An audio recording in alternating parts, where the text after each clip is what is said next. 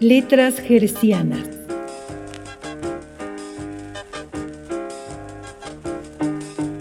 Literatura para frecuencia inmoderada.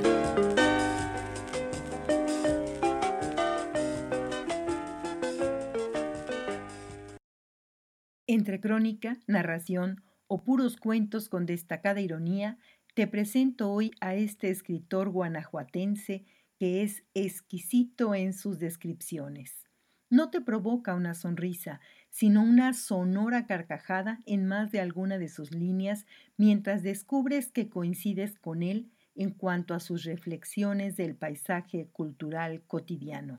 Estas ruinas que ves, de Jorge Ibargüengoitia, es una novela pintoresca que retrata fielmente el chauvinismo mexicano. Además, la viva imagen de pueblo chico, infierno grande, y mira que yo he huido de infiernos que me han quedado muy anchos. De ahí a otras obras suyas, degustas su buen humor para trazar acontecimientos de la vida nacional.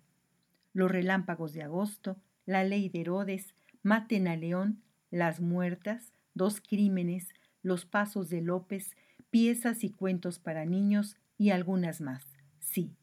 Ibargüengoitia abarcó novela, cuento, dramaturgia y periodismo. En Cuébano hay algo que produce en el observador la sensación de lo que está viendo no es acontecimiento único, sino acto ritual que se ha repetido todos los días a la misma hora desde tiempo inmemorial, y se seguirá repitiendo hasta la consumación de los siglos. A las nueve y media de la mañana, por ejemplo, junto a la puerta del ventarrón, habrá siempre un borracho dormido. En la entrada del mercado, la que vende quesos espantará las moscas con un hilacho. En las escaleras del banco de Cuébano, el gerente platicará con el millonario Bermejas. En las de la parroquia, el señor cura tendrá coloquio con una beata con barbas apodada el archimandrita de Pénjamo. Por Campomanes irá bajando Sebastián Montaña, rector de la universidad que se dirige a la Flor de Cuébano a tomar el primer café express del día.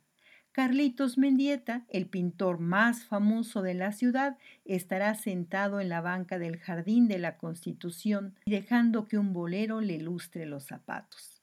A su lado estará el historiador Isidro Malagón, leyendo un periódico de Pedrones, El Sol de Abajo. En un balcón de la calle de la Torcaza estará reclinado Ricardo Pórtico con una bata de seda con lamparones de grasa. Por el paseo de los Teposanes, cuesta arriba, caminando por hacer ejercicio, va el agiotista madroño, quien según las malas lenguas lleva aparato cuentapasos en el bolsillo. Más arriba, una de las hermanas Begonia regará el limonero con el chorrito de la manguera. Estas ruinas que ves, página 22 y 23. ¿Quién no ha tenido su esquina en su barrio preferido? A ver, la mía fue esta. Pero existía cuando México era más chirris, cuando los probes estábamos divididos en dos clases, en miserables y muertos de hambre.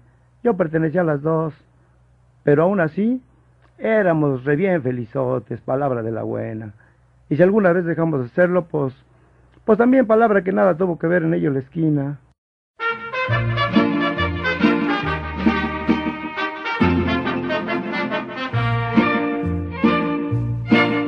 En la esquina de mi barrio hay una tienda que se llama La Ilusión del Porvenir. Junto de ella está la fonda de Rosenda, que en domingos le echan mole a jonjolí. Frente se halla la botica La Aspirina, donde surte sus recetas mi ama. Tiene junto a la cantina mi oficina, donde cura sus dolencias mi papá. Y le sigue la mejor carnicería, donde vende el aguayón don Baltasar. En la esquina de mi barrio, compañeros, un lugar de movimiento sin igual.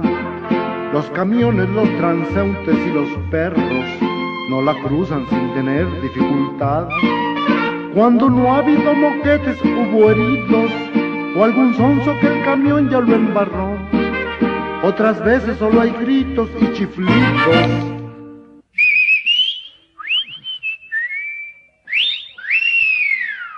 O se escucha el cilindrero trovador.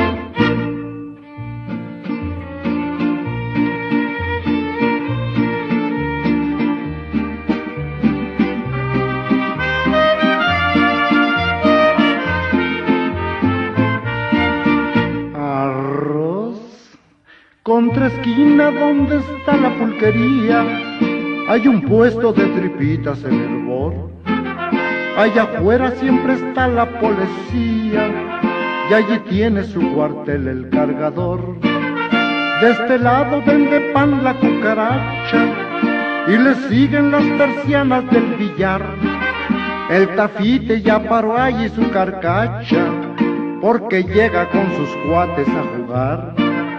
Don Fernando va siguiendo a una muchacha y Lupita, su mujer, ahí va detrás. En la esquina de mi barrio, compañeros, el lugar donde he perdido mi querer, donde ayer brilló un farol como un lucero, lo rompieron y se echaron a correr.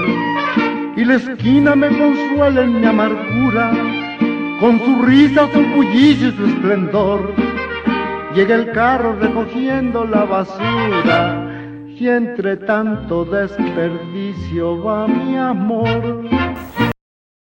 Vicente Leñero, en Los Pasos de Jorge, nos ofrece un retrato a la perfección de Ibargüengoitia y nos presenta a este como un dramaturgo y crítico teatral, mientras mantiene una relación casi tormentosa con el maestro Rodolfo Usigli.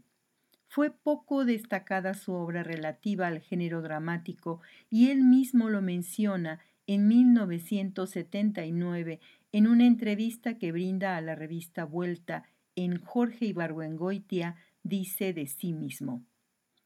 En el rostro del autor se notan las huellas del tiempo. Ha engordado, ha encanecido, tiene papada, pero vive feliz. No tiene deudas, no se siente olvidado ni desconocido y sobre todo no es dramaturgo. Hace 17 años descubrió que aunque puede escribir obras de teatro con relativa facilidad, su carácter no se presta para trabajar con gente de teatro. Ni entiende lo que ellos dicen, ni ellos entienden lo que él les quiere decir. Por eso dejó el teatro por la novela y no se ha arrepentido ni un solo instante de haber hecho el cambio.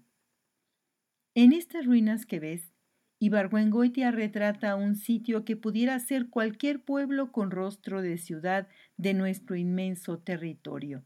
En Cuébano se resumen el chisme, el parloteo, la intriga, la infidelidad, el orgullo, amores, venturas y desventuras de sus habitantes como de cualquier otro mexicano aunque tiene su sello particular y para muestra un botón. Del catálogo de ideas fijas cuevanenses. Artistas. Se mueren de hambre, no se cortan las uñas y se comunican entre sí diciéndose rimas de Becker. Chistoso. El que ha perdido la razón.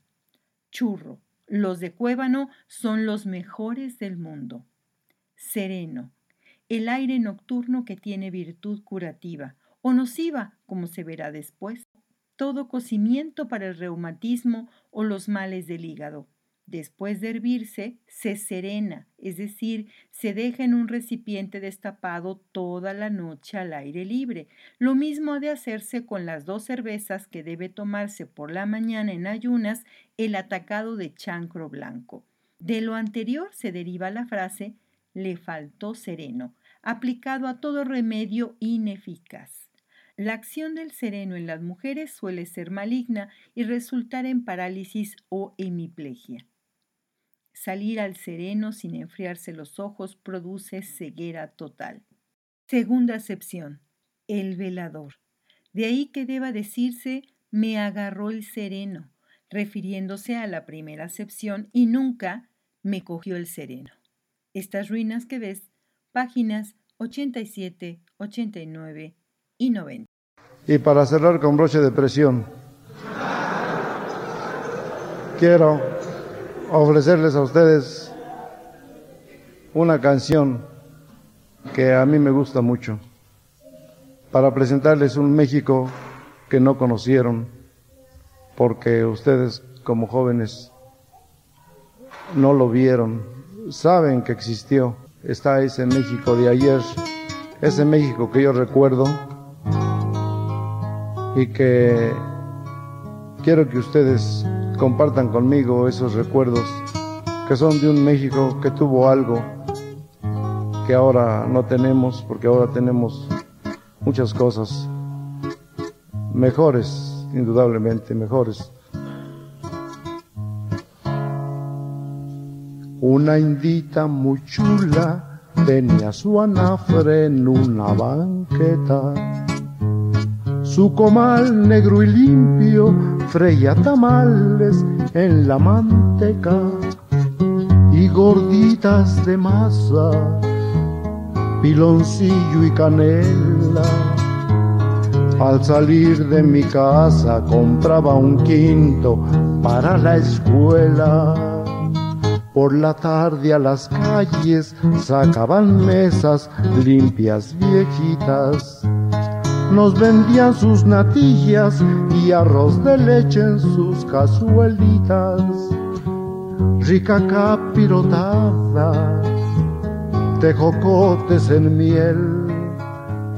Y en la noche un atole tan champurrado que ya no hay de él estas cosas hermosas, porque yo así las vi, ya no están en mi tierra, ya no están más aquí.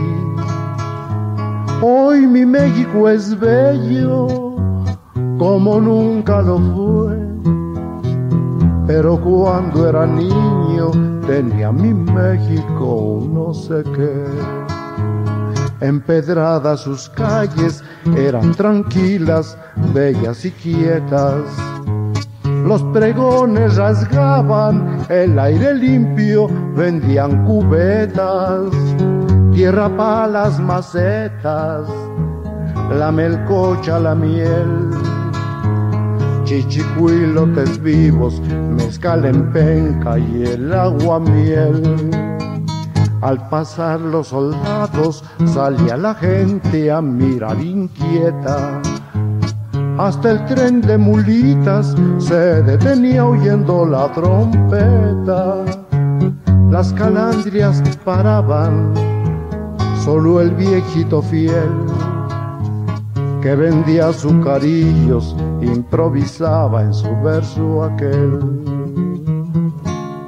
azucarillos de a medio y de real para los niños que quieran comprar. Estas cosas hermosas, porque yo así las vi, ya no están en mi tierra, ya no están más aquí. Hoy mi México es bello como nunca lo fue.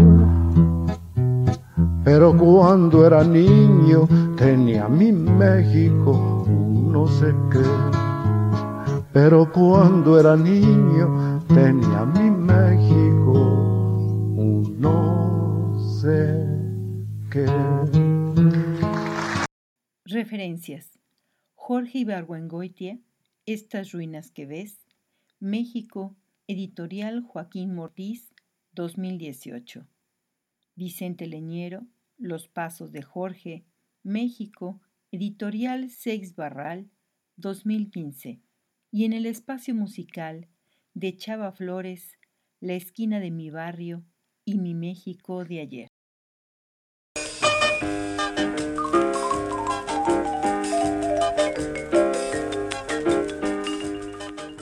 Letras Gercianas es una producción de Lorena Segrove en 2021.